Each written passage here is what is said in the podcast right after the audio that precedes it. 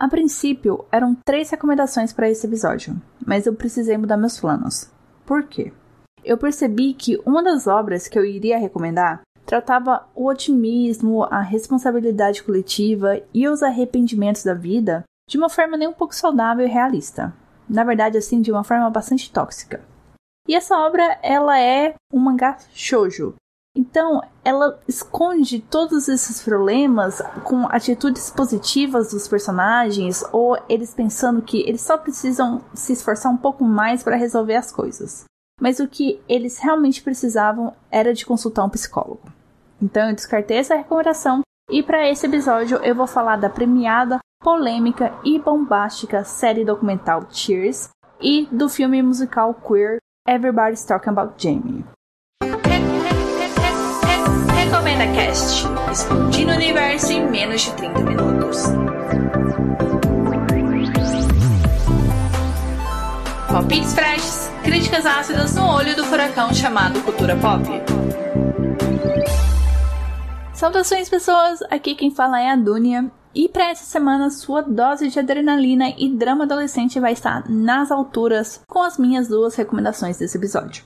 Eu começo falando da ferocidade, do patriotismo e das arriscadas acrobacias da hipnotizante série documental Cheers, que acompanha a melhor equipe universitária de líderes de torcida dos Estados Unidos em sua preparação para a busca do 14º título no campeonato nacional. E depois tem as interpéries musicais de Everybody's Talking About Jamie, uma mistura de High School Musical com RuPaul's Drag Race que conta a história de um adolescente que deseja se tornar drag queen. Mas antes, sim, tem os secados. Siga o arroba RecomendaCast tanto no Twitter como no Instagram. Já estão acontecendo muitas recomendações extras, então siga as redes sociais para você não perder nenhuma delas e sempre ter o que assistir, ler, escutar. Se você quiser entrar em contato comigo, basta mandar um e-mail para contato@recomendacast.com.br ou deixar um comentário nas redes sociais que eu respondo. Para escutar esse e os outros episódios, eles estão disponíveis no Spotify, iTunes, Google Podcast, Mixcloud, Cashbox, Deezer e no site do RecomendaCast. Acessando recomendacast.com.br, lá você escuta os episódios, faz o download deles e ainda assina o feed. E sem mais delongas, vamos partir para as recomendações desse episódio.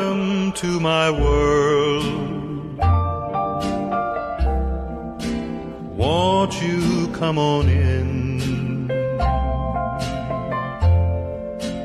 Imagino que por uma grande maioria, o conhecimento sobre líderes de torcida foi adquirido assistindo filmes adolescentes onde a atividade era desempenhada por meninas bonitas, populares, fúteis e malvadas, na maioria das vezes. E que o principal papel dessas estudantes era embelezar as quadras e arenas esportivas, além de alimentar um mito da subserviência feminina diante da verdadeira competição esportiva, que, obviamente, era protagonizada por homens eu tinha exatamente esse entendimento e esse preconceito, ouvinte, sobre esse esporte, essas garotas com roupas curtas segurando pompons na beira do campo, até assistir Cheers, série documental disponível na Netflix que chega para redefinir e desmistificar essa concepção hollywoodiana que foi trazida pra gente sobre líderes de torcida.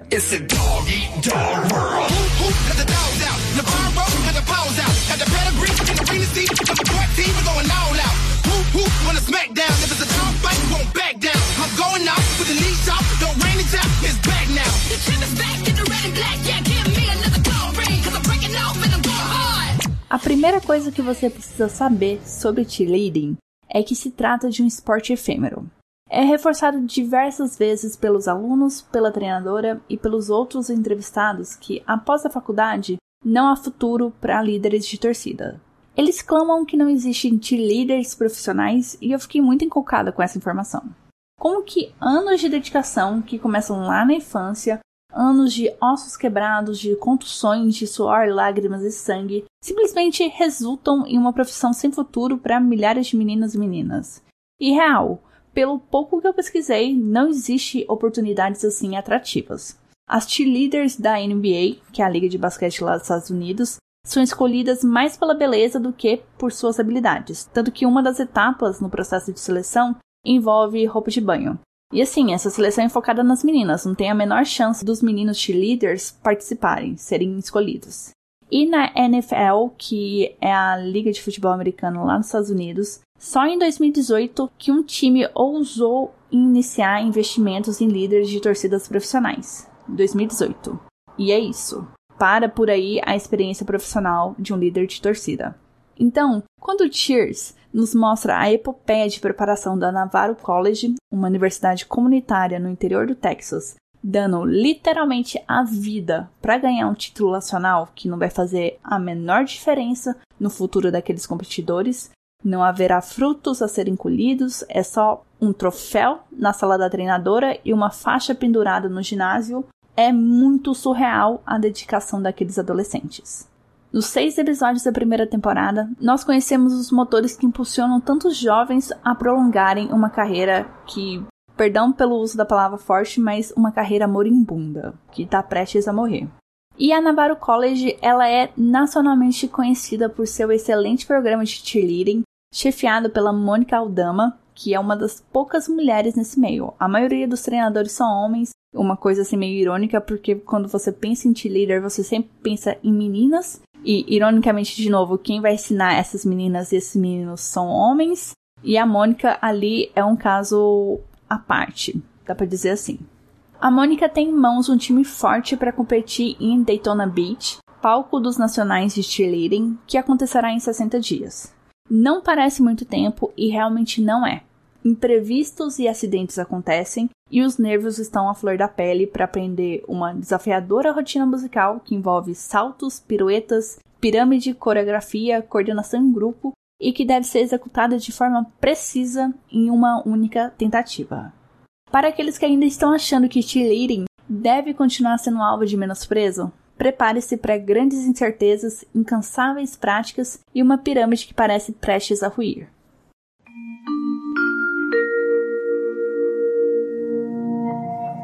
Assistindo Cheers, eu descobri um universo à parte, um esporte complexo que se faz assim da junção de danças e acrobacias que tem regras próprias, seja elas anunciadas ou veladas.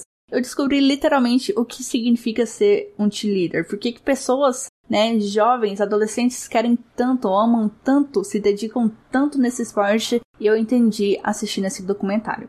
Sim, o documentário mostra alguns dos clichês replicados nos filmes adolescentes que se mostram serem espelhos da vida real, como as questões que envolvem ego, popularidade, aparência e peso.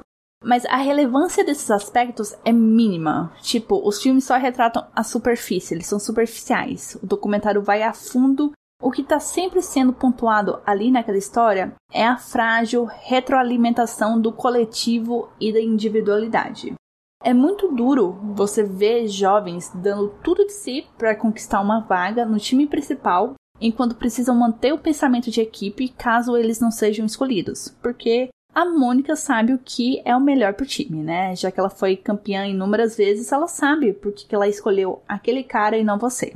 Embora o embate interno continue naquele atleta esse negócio, ah, eu quero o melhor pro time, mas também eu quero o melhor para mim, só que o melhor para mim muitas vezes vai prejudicar o time, é constante. É doloroso você assistir isso na cabeça de pessoas tão jovens. Nós entendemos esse embate mental, sem falar nas dores físicas, nos horários malucos e exigentes de treinamento. Eles treinam à noite, debaixo de sol quente, sem ar-condicionado, e nos estudos, já que eles estão cursando uma faculdade, né? Eles estão ali naquele programa de cheerleading por conta da faculdade. E ao longo das duas temporadas fica claro que cheerleading é muito mais perigoso e penoso para as mulheres. O documentário mostra muito mais meninas tendo contusões, fraturas e luxações do que os meninos. São elas, são as meninas que são arremessadas, puxadas e equilibradas a vários metros de altura e que qualquer movimento em falso pode custar pontos, pode custar sua vaga no time principal ou o restante da sua carreira. Com isso, eu não estou dizendo que os meninos não se machucam. Eles se machucam sim, mas eles lidam com outro tipo de pressão, a de ser o propulsor e apoio físico dessas meninas e muitas vezes o causador da queda delas. Eu preciso alertar que, infelizmente, a série peca ao não dar definições ou explicações sobre particularidades técnicas do universo de cheerleading, tipo explicando o que exatamente faz um estante, o que é uma flyer, o que seria um basket e etc. Isso para mim assim deixa bastante claro que a intenção inicial do documentário era entreter em escala nacional, um público que já está familiarizado com esporte e que não precisa passar por esse beabá. Só que assim, o documentário tá na Netflix, então o mundo inteiro vai assistir. Eu sinto que faltou, assim, tirar alguns minutinhos só para fazer, assim, um tutorial de líder de torcida. Quais são as posições, quais são as principais técnicas, sabe? Um negócio, assim, super rápido, super prático ali para todo mundo partir do mesmo ponto de conhecimento. Mas com o tempo, você assistindo os episódios, você consegue criar definições próprias, muito próximas da realidade para essa parte técnica. Então você não vai ficar tão perdido assim, mas acaba sendo uma falha do documentário.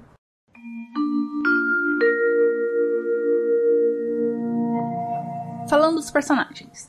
O documentário destaca entre os 40 alunos do time, 5 alunos para terem seus dramas desenvolvidos e expressarem diferentes perspectivas do mesmo assunto.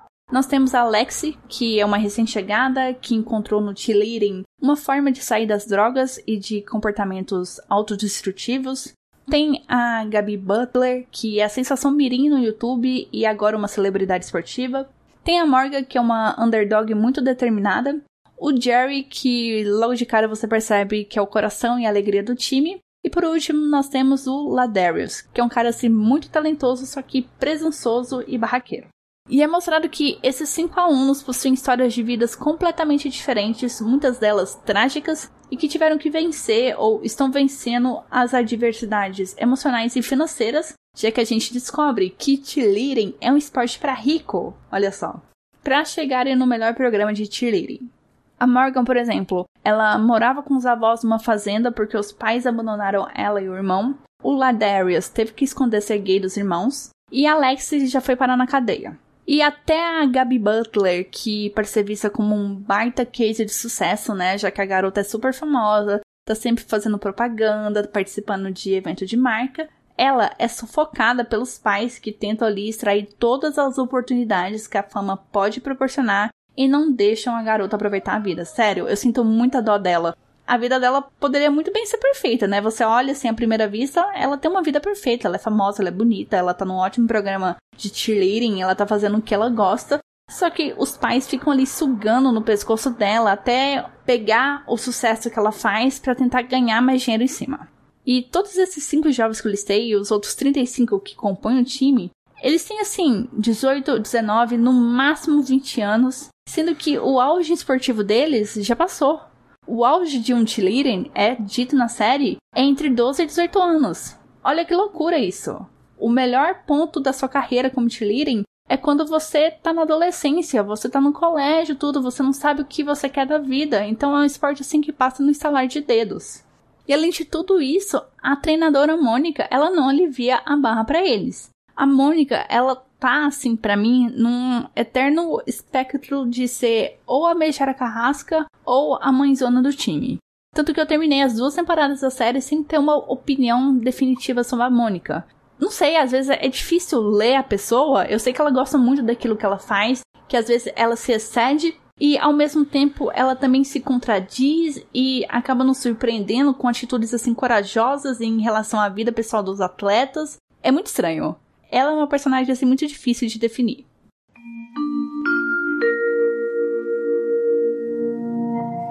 Tears cria um senso de urgência na sua primeira temporada, com a contagem regressiva para Daytona Beach sendo usada para marcar o progresso da história. Cria-se expectativas para imprevisibilidades ou acidentes que acontecem, né, já que Lady Murphy é coisa assim de um erro, um milésimo de segundo pode causar um incidente e esse incidente vai fazer com que todo o tabuleiro precisa ser revisto e reorganizado. E eu tenho que admitir que se não fosse vida real, se não fosse um documentário, eu acharia assim muito forçado, muito dramático ou até mesmo proposital. Se a primeira temporada é de ascensão do Navarro College, a segunda é o retrato da sua queda. Essa segunda temporada vai mostrar as consequências do sucesso que a série fez lá nos Estados Unidos, a fama repentina para alguns dos cheerleaders e da técnica Mônica, e o preço pago não só por eles, mas por todo o time. A temporada também foca e aumenta a rivalidade da Navarro com a Trinity Valley, que é outra universidade comunitária reconhecida pelo seu programa de cheerleading e a única ameaça concreta à soberania da Mônica. Essa segunda temporada se mostra mais inchada, com nove episódios no total, mas que se justificam por acompanhar dois times e a chegada do coronavírus. A pandemia trouxe assim muitas mudanças, muitas coisas negativas, e o documentário mostra mais uma, especialmente ali para aquele time, porque muitos atletas tiveram que encerrar a carreira por conta da pandemia, já que era o último ano de faculdade deles. Não há Daytona Beach em 2020, são meses sem pisar dentro de um ginásio antes de começar a preparação para o Nacional de 2021. Eu acabei deixando passar um fato muito importante e muito polêmico que a segunda temporada dedica todo um episódio para ele, que foi a prisão do Jerry por abuso sexual infantil. Tanto que, se você pesquisar a série no Google, as primeiras notícias serão sobre a revelação desse escândalo. O Jerry era um dos atletas que ficaram famosos com o documentário e se tornou um símbolo de motivação e perseverança, tanto que ele foi em vários talk shows lá nos Estados Unidos, fez entrevista com Biden, foi pro tapete vermelho do Oscar, então assim, era um cara muito querido mas quando esse escândalo finalmente estourou, porque as vítimas, já fazia muito tempo que as vítimas estavam tentando denunciar o Jerry e ninguém comprava essa ideia de que, nossa, como que esse Jerry super sorridente, super amorzinho pode ser um abusador infantil? Mas ele era. E esse caso, esse crime, serviu também para jogar uma luz sobre o descaso e o desinteresse do alto escalão do esporte em levar adiante as denúncias de vítimas dentro de um esporte, né, do cheerleading, que normaliza o convívio constante de crianças, adolescentes e adultos. Já quase encerrando o bloco, eu preciso ressaltar como Cheers é bem filmado. Desde a primeira temporada, eles abusam de cenas coordenadas de acrobacia e slow motion, para deixar tudo muito mágico e visualmente apelativo, do porquê daqueles jovens amarem tanto o que eles fazem.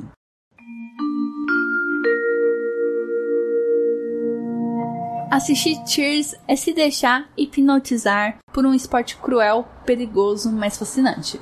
O documentário não glamoriza o que é ser um cheerleader de elite. Não esconde as dores físicas, mentais e emocionais, as decepções, a fúria e o esforço que podem garantir que os 2 minutos e 30 segundos mais importantes da vida daqueles atletas sejam eternizados.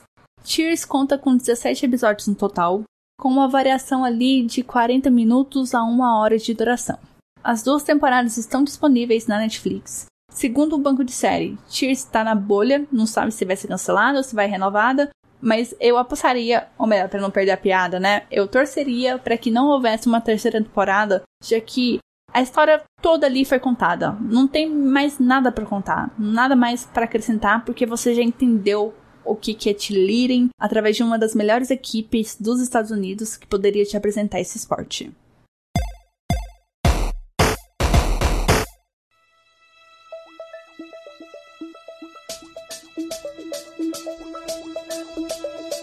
There's a clock on the wall and it's moving too slow. A maior virtude de um filme baseado em uma peça musical, para mim, é que ele seja competente e cativante o suficiente para entreter e, consequentemente, despertar a curiosidade do telespectador para a obra base original. E o filme Everybody's Talking About Jamie consegue essa façanha para mim.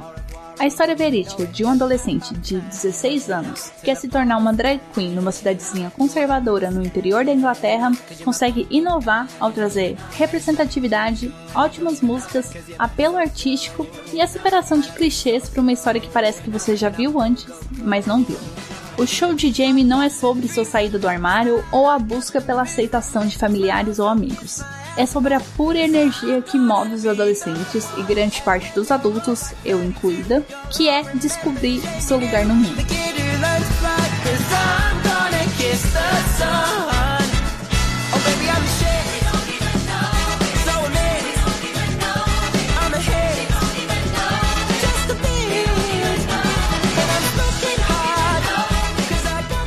Lançada no passado na Prime Video e baseado no musical inglês de mesmo nome, Everybody's Talking About Jamie não é revolucionário em suas intenções ou estrutura, mas pelo menos não cai nas falácias de histórias que abarcam a comunidade LGBTQI+.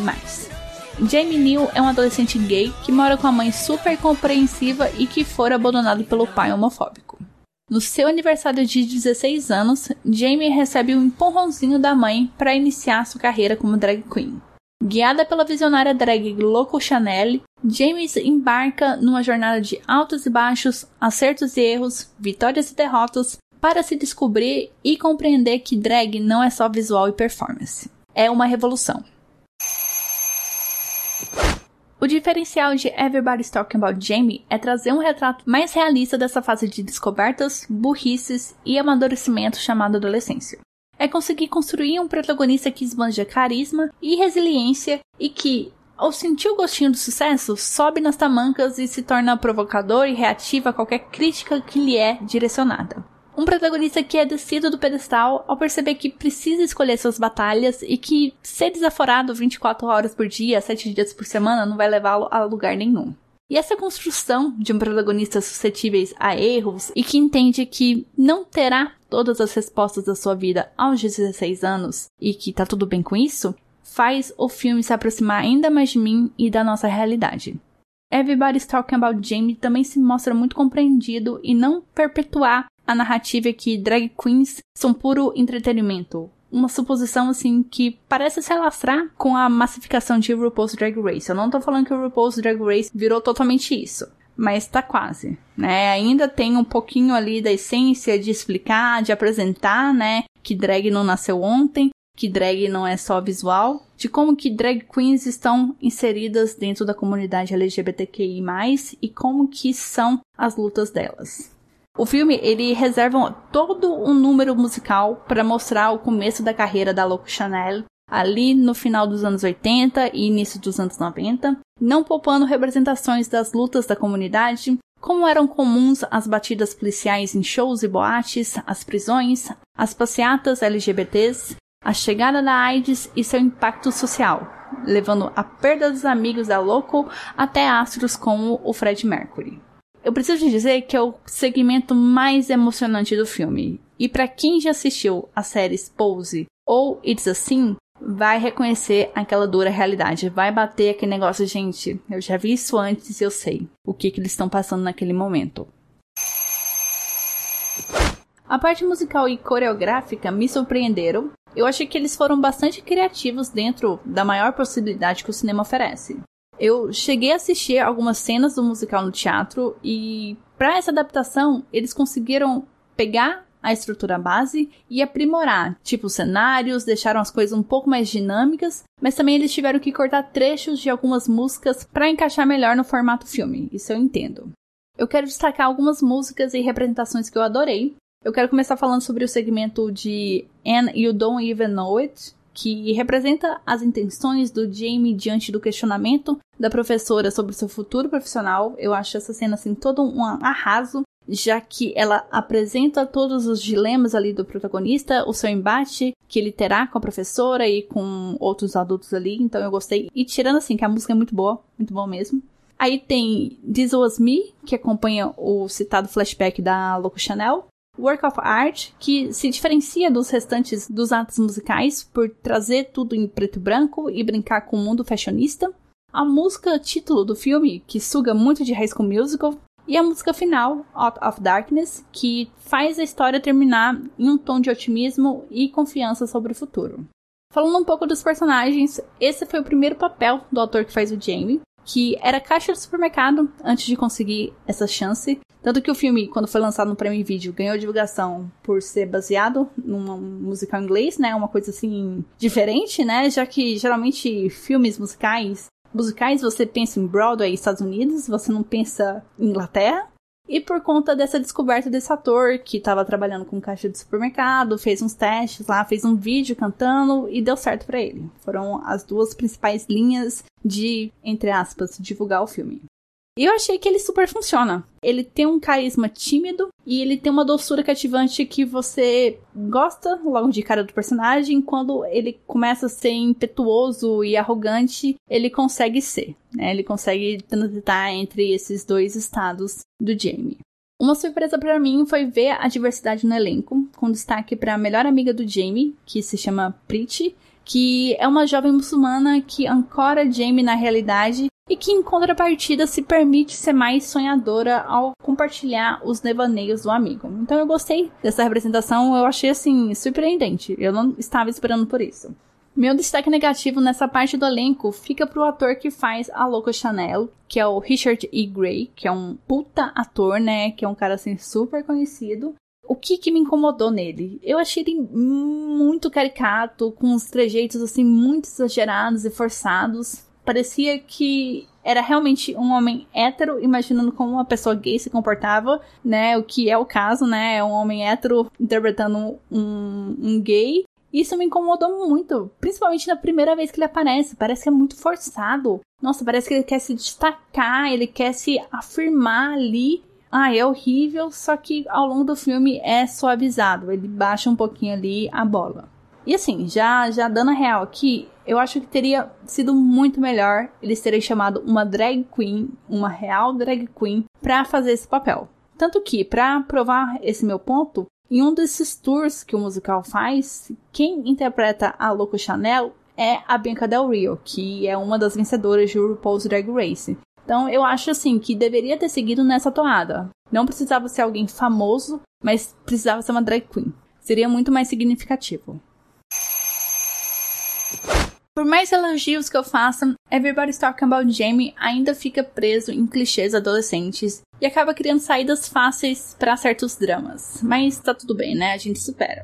No começo do blog eu falei que o propósito do filme era apresentar a obra base para um novo público, mas eu também acho que o outro propósito dele é de ser uma história que, apesar das adversidades encontradas pelo protagonista, como o bullying o preconceito, é te fazer acreditar em dias melhores e envolver o espectador no momento cartático do Jamie. Eu terminei o filme, confesso, me sentindo bem, com confiança e esperança, além de viciado em algumas músicas, né, como vocês perceberam. Só por me entregar bons momentos de alegria, o filme já fez uma enorme diferença para mim. Né? Ele já contou muitos pontos para mim, tanto que eu tô aqui nesse episódio recomendando ele. Everybody's Talking About Jamie tem um pouco mais de uma hora e meia de duração e está disponível na Prime Video.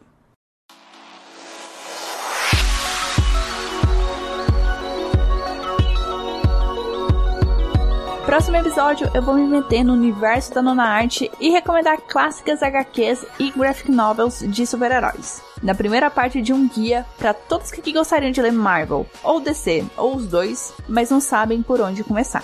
Episódios 97 e 98 vão te ajudar nessa quest, ouvintes. Então fiquem ligados, acompanhem o Recomenda Cast nas redes sociais para saber quando será os próximos episódios. E é isso. Um beijo para vocês, se cuidem, use máscara, fora Bolsonaro e até o próximo episódio.